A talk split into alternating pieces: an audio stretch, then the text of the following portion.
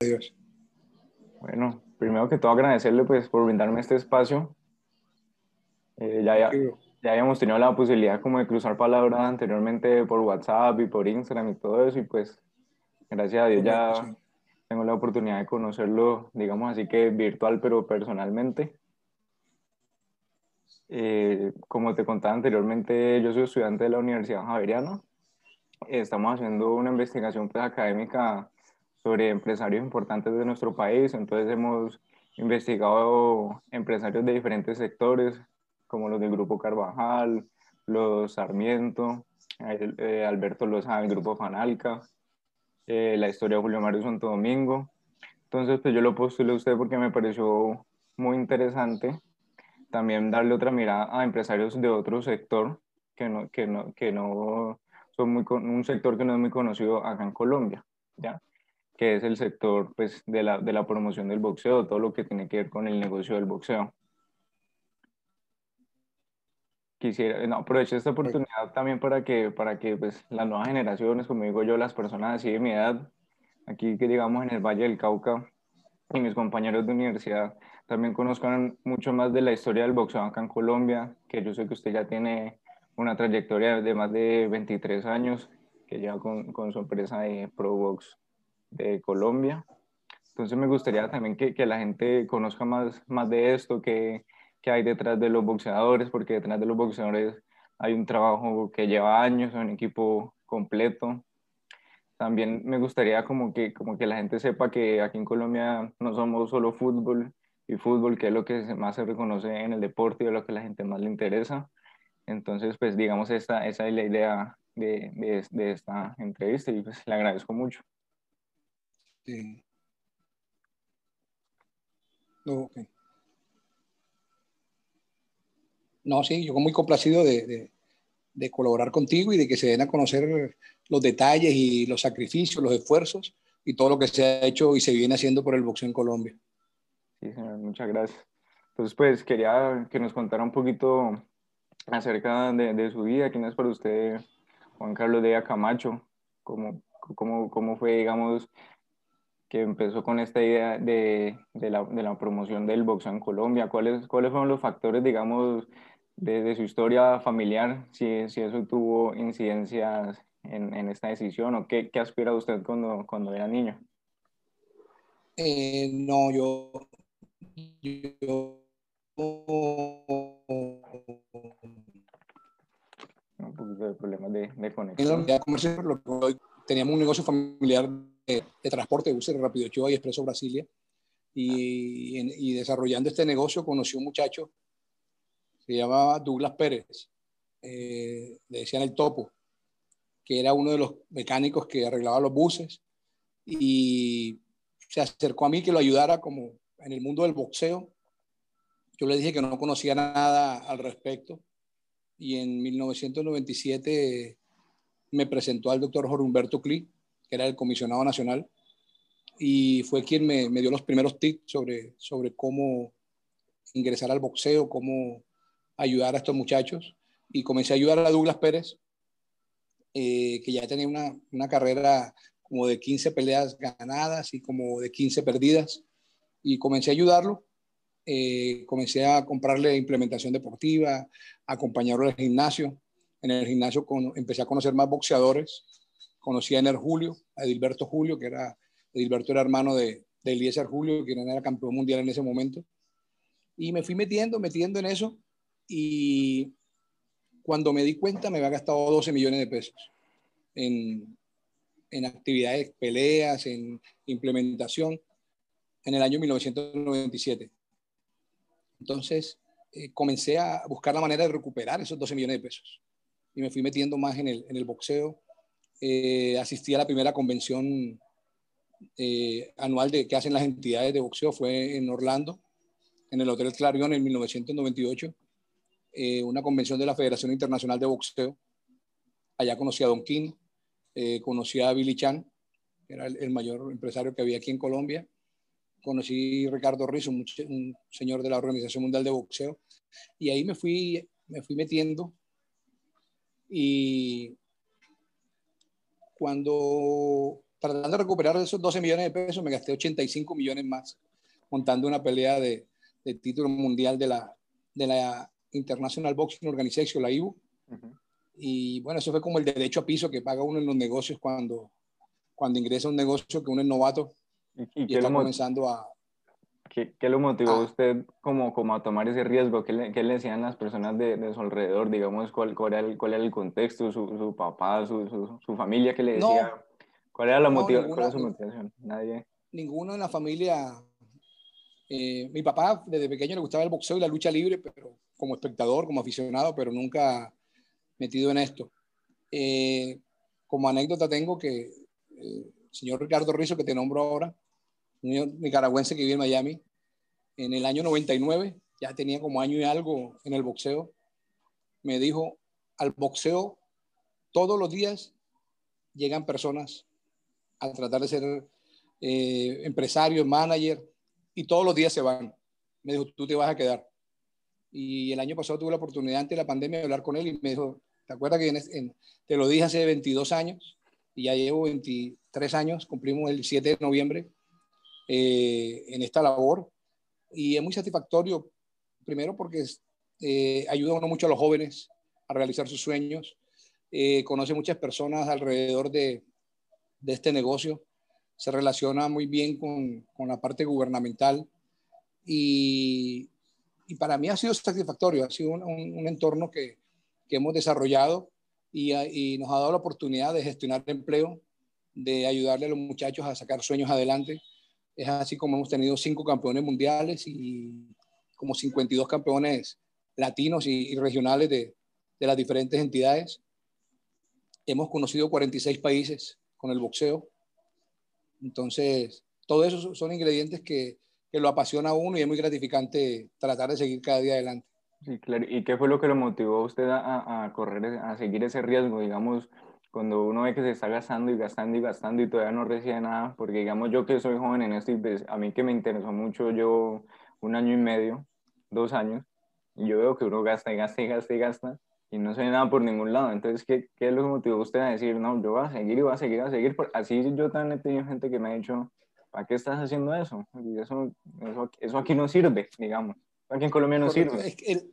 El, el, el, boxeo antes, cuando yo entré al, al negocio, era como un negocio personal, no se manejaba como empresa. Había managers, habían, eh, aquí en Colombia, el único promotor organizado que había era Billy Chan. Y, y no se tenía ese concepto del boxeo como empresa.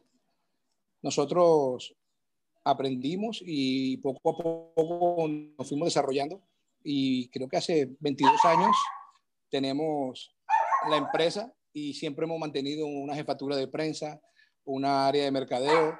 Eh, los entrenadores, los entrenadores no son de la empresa, los entrenadores, eh, aunque uno trata de que el boxeador tenga un, un, entrenador idóneo, los entrenadores los escogen los boxeadores, porque uno no puede obligar a una persona a adelantar una carrera, a adelantar un sueño con una persona que, que no se sienta bien. generalmente en ese, en ese, aspecto los boxeadores son quienes eligen a su boxeador, a sus entrenadores, porque son como un matrimonio y tienen que llevarlo bien y tienen que, cuando no se sientan bien, pues ellos buscan la manera de, de conseguir un entrenador que tenga mayor conocimiento con el cual se sientan que están adelantando un mejor trabajo. Claro. ¿Cuáles cuál han sido, digamos, los momentos más importantes de, de esta historia de, de, de, 23 años que usted lleva en su empresa? Momentos, unos momentos difíciles, que sean así como cruciales, momentos difíciles, así también como, como una anécdota del, momento, del momento más satisfactorio, satisfactorio que usted ha vivido en esta, en esta historia. Bueno, he tenido dos momentos bien especiales. Cuando en el julio con, eh, conquistó el campeonato mundial en, en, Miami, el 22 de julio de, del año 2000, en el Miami Arena. Eh, fuimos como, era una pelea de campeonato mundial, pero era la tercera pelea del evento. La pelea principal era de Tito Trinidad, Felicito Trinidad contra Mamadou Tian. Y toda la atención del evento estaba centrada en esa pelea y en una pelea, la pelea semestral era de Félix Machado de Venezuela contra Vito Gamboa de Nicaragua y nosotros era como una pelea de relleno. Uh -huh. eh, no le veían ninguna oportunidad en el julio. Peleamos contra Randall Bailey. Randall Bailey era un campeón mundial que iba a ser su segunda defensa y llevaba 21 peleas, 21 knockouts, 19 en el primer asalto. Entonces no nos veían como, como una amenaza, no nos veían como, como si era una pelea de trámite para De él. trámite, sí. Sí, y cuando logramos arrebatarle ese título mundial en su casa, en Miami, en el Miami Arena, pues fue muy satisfactorio. Ahora, cuando íbamos entrando al ring, eso estaba lleno de, de personas de Cuba, de República Dominicana, de americanos, eh, nos gritaban colombianos, narcotraficantes, hacían vulgaridades, y bueno, subimos al ring y en el octavo asalto, todo el coliseo, todo el Miami Arena vitoreando a Colombia. Entonces eso son anécdotas muy satisfactorias para que lo llena uno en su trabajo. Claro, me imagino. Y, tam- y también me acuerdo la de, la de, pues, lo que yo he visto videos, porque digamos en esa época yo estaba muy pequeño, la de Brady Prescott, cuando, cuando noqueó a Sí, Amir con, Khan. con Brady Prescott, también con Amir Khan, fue, fue apoteósico allá en Inglaterra. Eh, el que pidió el boxeador fue el entrenador de Amir Khan. Y llegamos allá. Bueno, habían aplazado un concierto de, de- de Michael Jackson una semana por la pelea de, de Amir Khan. Porque ese era el niño sea, de oro de la- ellos. la en esa- el niño de oro de ellos en, esa, en ese momento. En esa época, sí, correcto. Era, venía de ganar unos Juegos Olímpicos, llevaba 18-0 y el, el mismo récord que llevaba Brady. Y, o sea, nadie, ni nosotros mismos nos esperábamos que Brady fuera a ganar esa pelea en un asalto. Y, y también fue algo bien anecdótico, bien especial, porque al otro día la- los policías paraban en, la- en las patrullas y se bajaban a, a buscar una foto con, con Brady Prescott. Claro, y de, de- de ese día Amir Khan no, no volvió a ser el mismo para mí. No, no volvió a ser el mismo. Eh, Brady también cometió un error ahí porque habíamos firmado la revancha por, por 300 mil dólares y se dejó deslumbrar por, por un empresario en Miami. Se fue para Miami, firmó otro contrato, nos tocó eh, armar un litigio del cual nos tuvieron que indemnizar y él se fue y nunca logró ser campeón del mundo. Entonces, pienso que si él se hubiera quedado, hubiera hecho su revancha con, con Brady, hubiera, hubiera tenido una carrera mucho más brillante. Sí, exacto. Y esa era, otra parte que, que quería preguntarle a usted con, con su experiencia. ¿Cómo ha sido esa parte del manejo con los boxeadores? Porque pues, tengo, entendido también, yo también he vivido un poco de experiencia, de la corta experiencia que, que he vivido, que ese manejo ha sido un poco difícil. ¿Cómo, cómo ha logrado usted mantener esas relaciones con ellos de buena Bueno, manera? cuando uno entra al boxeo, uno todavía, yo, yo los veo como hijos, veo a los boxeadores como hijos, pero había un trato como más familiar, más, más íntimo, trataba uno de- de- de interactuar más con ellos, pero hay que ponerle un, como un, un límite entre una barrera y poner lo que es legal y lo que, y lo que es anímico. Y, aprende uno, por lo menos a los boxeadores hay que darle todo por escrito, eh, cualquier anticipo, cualquier pago, cualquier, todos los contratos, todo por escrito para que, para que haya, para que ellos mismos sean conscientes de lo, de lo que se invierte, de lo que se les paga y de lo que se hace por ellos. Después cuando, cuando ellos llegan a peleas grandes, pues también tienen eh, llevarle ayudarles a llevar una cuenta de, del peso a peso y de, lo que se gastan y de lo que, de lo que asumen ellos como, a veces como, te, cuento por lo menos con Ener Julio. Ener Julio cuando fue campeón mundial, que tuvo un receso por, por un desprendimiento de retina, que después regresó a defender su título, llegaba a la oficina y decía, ya no, me, no decía préstame 500 mil pesos, sino préstame mil dólares. Se lo prestaba. Eh, préstame 500 dólares. Y así duramos. Cuando salió la pelea de título mundial, peleaba por 150 mil dólares, me debía 23 mil dólares. Entonces, me, me, lo primero que me dijo, y no me vayas a descontar todo. Ah. Yo le dije, bueno, si ganas la pelea, te descuento la mitad, pero si la pierdes, me toca descontarte todo. Porque los, los, los boxeadores ganan grandes cantidades de dinero cuando son campeones mundiales. Cuando pierden el título, les toca otra vez como volver a, a, a escalar otra vez y, y, ganarle a alguien bueno para volver a, a asumir buenas bolsas y, y, buenos pagos. Y digamos, es un riesgo que usted siempre ha estado dispuesto a, a correr.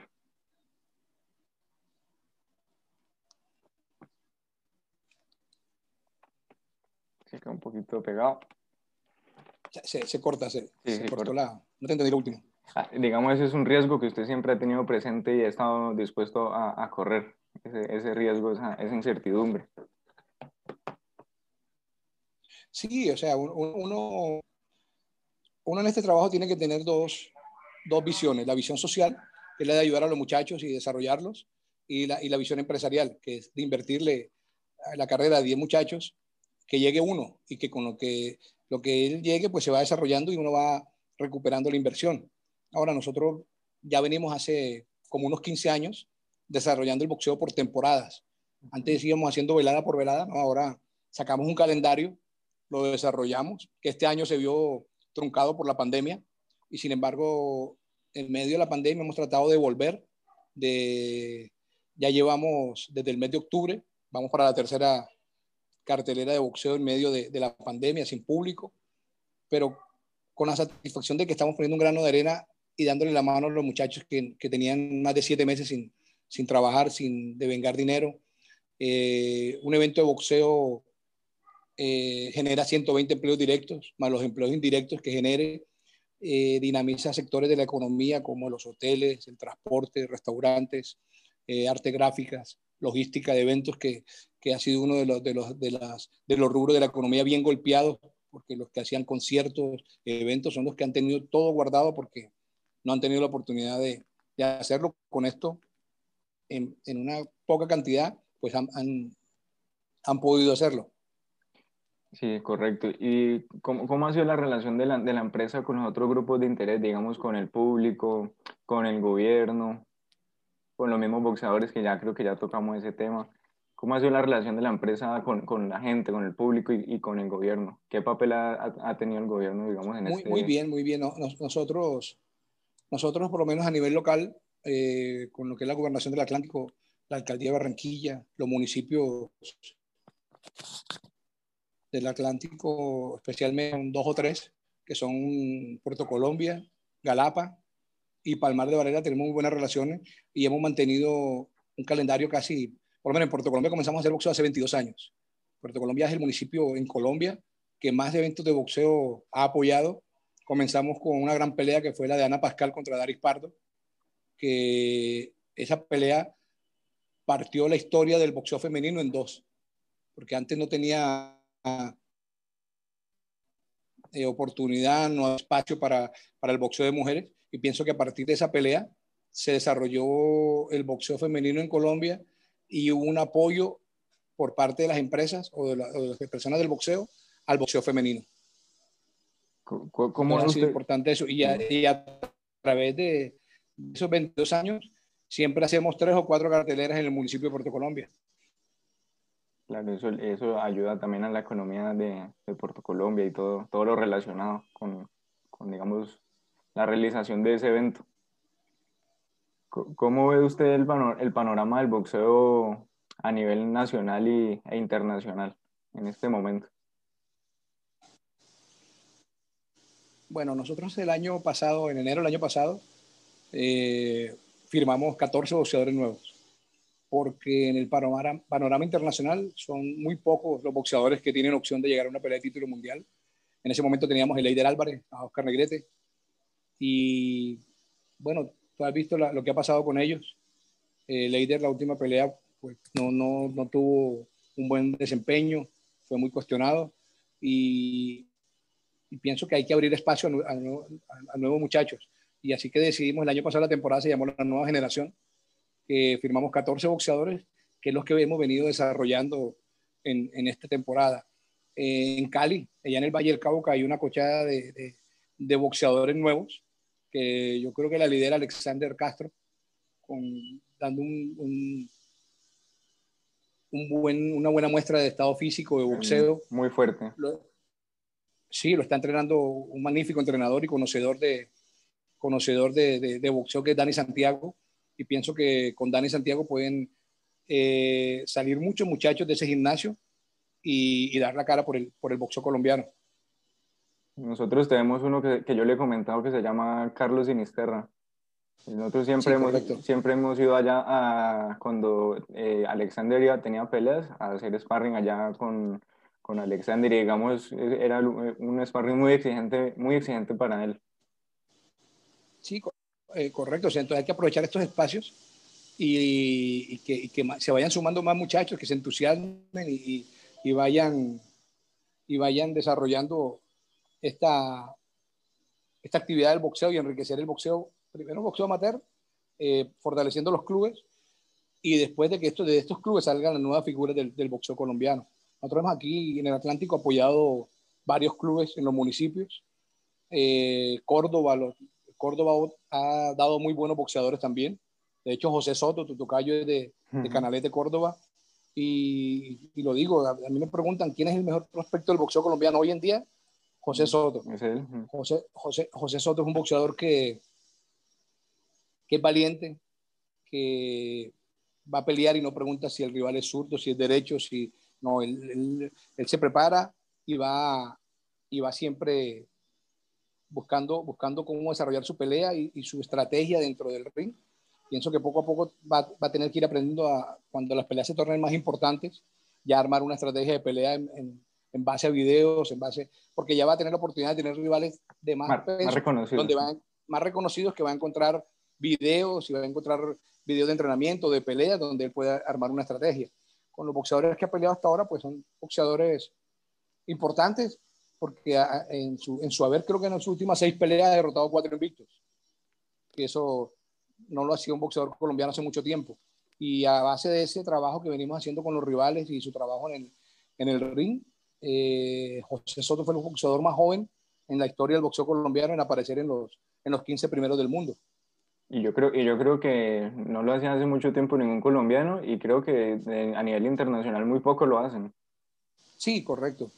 Eh, siempre le van haciendo la carrera a los boxeadores con boxeador, eh, Amílcar Bruce decía, Charles es un gavilán, es un boxeador bueno y dos palomitas, dos boxeadores malos. Uh -huh. Yo pienso que los últimos 10 rivales de Soto han sido de primer nivel.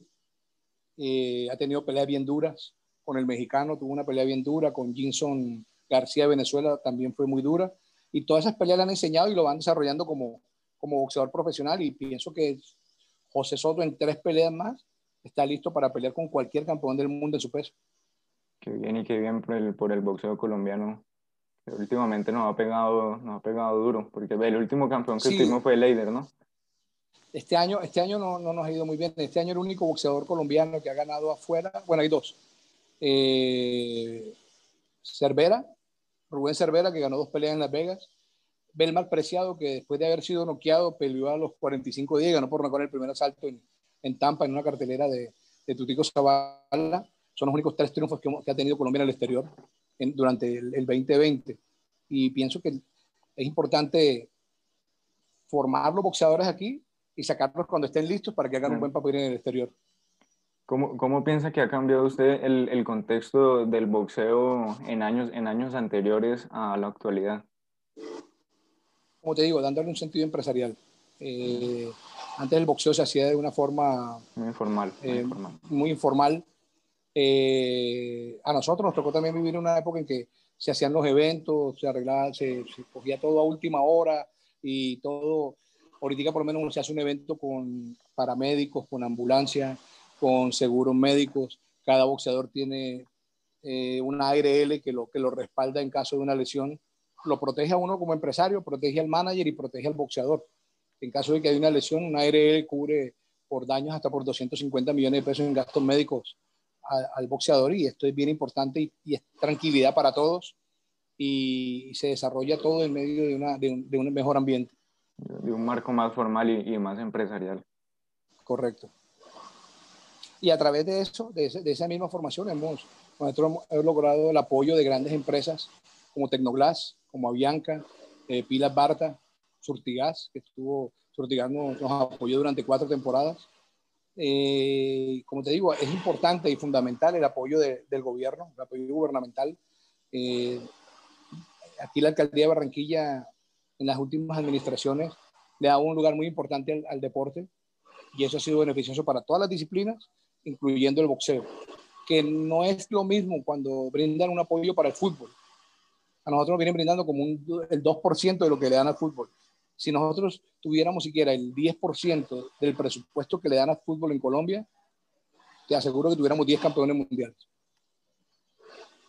Exacto, y hasta ahora en fútbol no somos campeones mundiales de, de nada. Correcto. No, Colombia, yo se lo he dicho y se lo digo a, a muchas personas, los deportes que más triunfo le ha dado a Colombia es el boxeo y el ciclismo. nosotros tenemos 52 campeones mundiales eh, que no lo han ningún deporte. Y sin embargo, el boxeo sigue siendo una de las cenicientas de, del, del, presupuesto en, en, el Ministerio del Deporte. Y también, digamos, en, en, la parte de la costa el boxeo está, está mucho mejor visto, tiene, tiene más público, tiene más adeptos. Digamos, acá en la parte del, del, del Valle del Cauca, es, es, muy difícil tú preguntarle a alguien y que sepa de boxeo. Ahorita ha mejorado, en los últimos años ha mejorado un poco porque se ha puesto de moda como el entrenamiento físico de boxeo, que, que entrenar, que hacer ejercicio físico y eso. Pero digamos, la gente no sabe ni siquiera la diferencia entre boxeo amateur y profesional. No sabe que, no, o sea, no, no se sabe nada si, como si tú le preguntas un, eh, el equipo de fútbol, te, te, dicen más de la mitad de las cosas.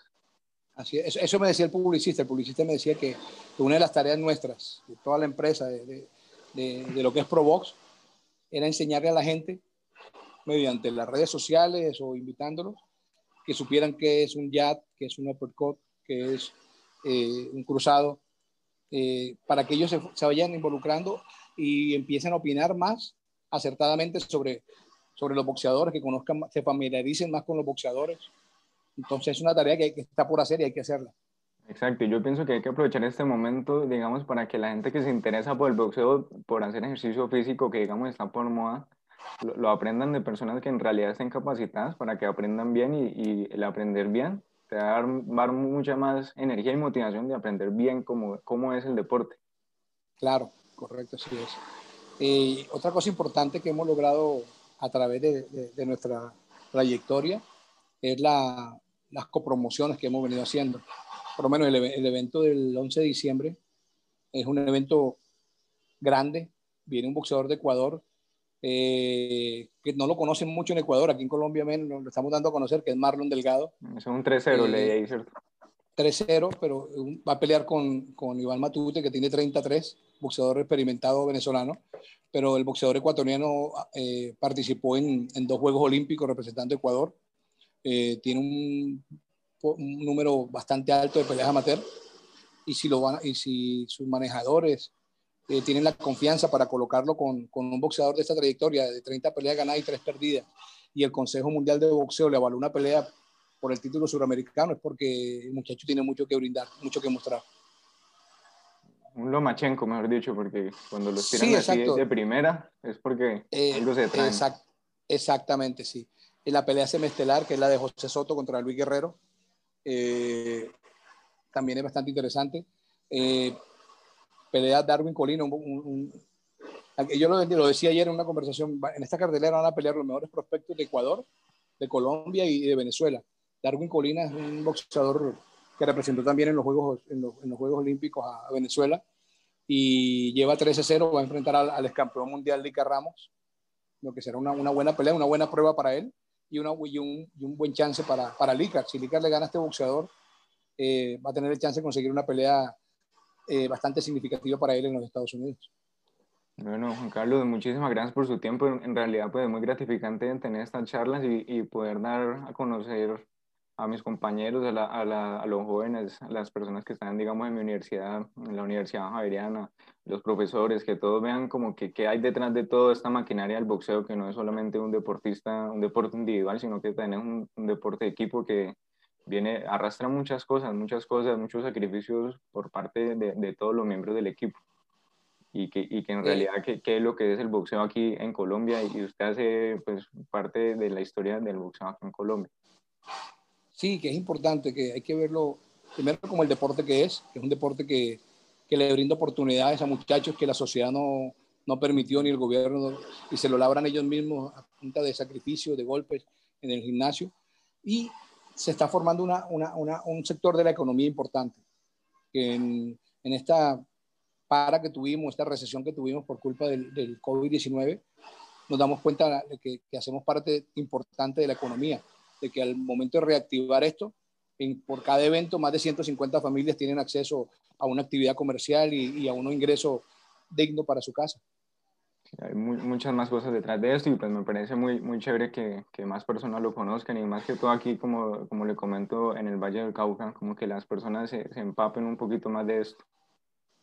No, y ojalá que esto sirva para que apoyen más la, la parte de amateur, apoyen los clubes, la liga, y hay muchos más boxeadores profesionales en, en el Valle del Cauca que, que, pienso que es una potencia deportiva en el país. Sí, digamos con, con, mi socio con el que yo tengo el boxeador, él tiene su gimnasio de boxeo profesional hace más o menos 6, 7 años y de él le ha tocado sacrificar muchas cosas. Él viaja a Estados Unidos, vuelve acá, él, él ha estado en México aprendiendo con, con Nacho Brenstein, ha viajado pues en varias partes del mundo y digamos ha adquirido un buen conocimiento y, y él es la, muy buen conocimiento, es la persona que está haciendo los boxeadores digamos acá, acá en Cali. Él se llama Julián, Julián Martínez, él, él es el, digamos el que ha hecho a Carlos Sinisterra también. Tenemos uno que es Jeffrey Martínez que es 2-0 y unos dos o tres prospectos también muy buenos que también tuvieron un, de, un campeón departamental que también están ahí como listos para debutar y, y él, digamos, también, también sabe el sacrificio que, que, hay que hacer por los muchachos. Han vivido en el gimnasio, muchas cosas hemos hecho también acá para, digamos, lograr surgir, pues, sacar la cabeza por ahí del Valle del Cauca. Y, y también Dani, Dani también tiene muy buenos muchachos y, y gracias se le están dando las buenas cosas con, con Alexander, pero un muchacho muy disciplinado y muy juicioso. Sí, eh, eh, Dani, Dani, Dani, muy, Dani fue boxeador profesional y ahora como entrenador lo está haciendo muy bien.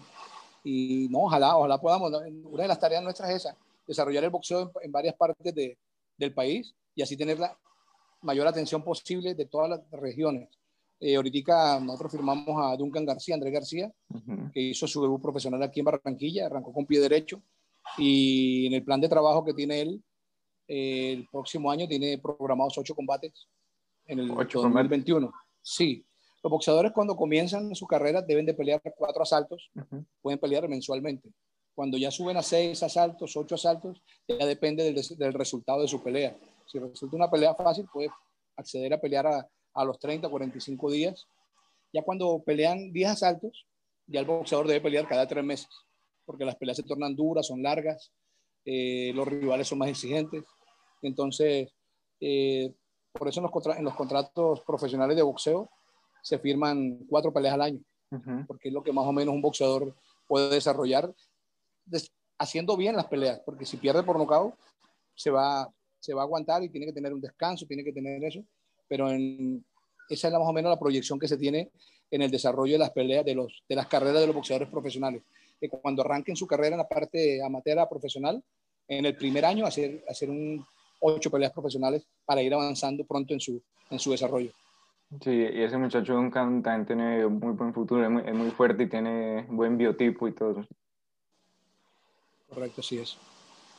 Bueno, don Juan Carlos, en realidad le agradezco mucho por ese, por ese tiempo brindado. Usted siempre es muy formal conmigo cada vez que yo le escribo un mensaje. Todo, y, y, le agradezco cuenta, cuenta, conmigo lo que necesite y, y ojalá pueda estar en, acá en Barranquilla pronto para que disfrutemos un buen evento de boxeo. Mm, eso, eso espero. Muchísimas gracias por todo, por su tiempo y, saludos por allá. Y mucha suerte con todo lo que viene y, suerte el, el, 11 de diciembre con, con José, con el tocayo. Estamos hablando. Muchas gracias. Juan Carlos. Muchas gracias. Hasta luego.